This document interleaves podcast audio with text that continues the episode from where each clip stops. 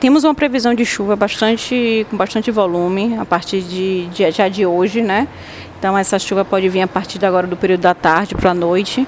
É, então amanhã mesmo tem uma previsão de 64 milímetros. São dados previsões, né? A gente não pode afirmar que vai vir essa quantidade, então pode vir menos ou pode, pode até vir mais, né? Vai depender das condições climáticas. Quais são as recomendações de Defesa Civil para a população?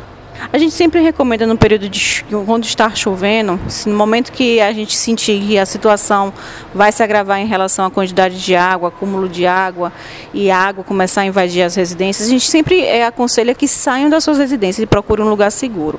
Eu sei que muita gente às vezes se, é, tem um receio de deixar as suas coisas, mas a gente primeiro tem que pensar na nossa vida e preservá-la. Então a gente recomenda que saia, procure um lugar é, seco, né, se achar um lugar seguro para se proteger e chamar quem é, para dar o socorro, né, o corpo de bombeiros e a defesa civil.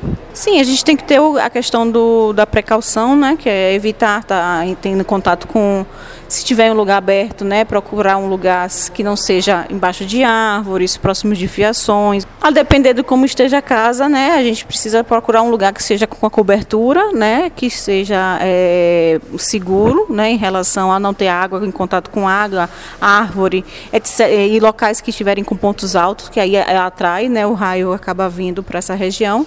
E evitar, se tiver dentro de carro, né, e tiver uma situação de alagamento, estiver dentro do carro, evitar de, de se achar um lugar seguro para sair do carro e ficar, tudo bem, mas às vezes o carro às vezes é uma questão de, até de proteção.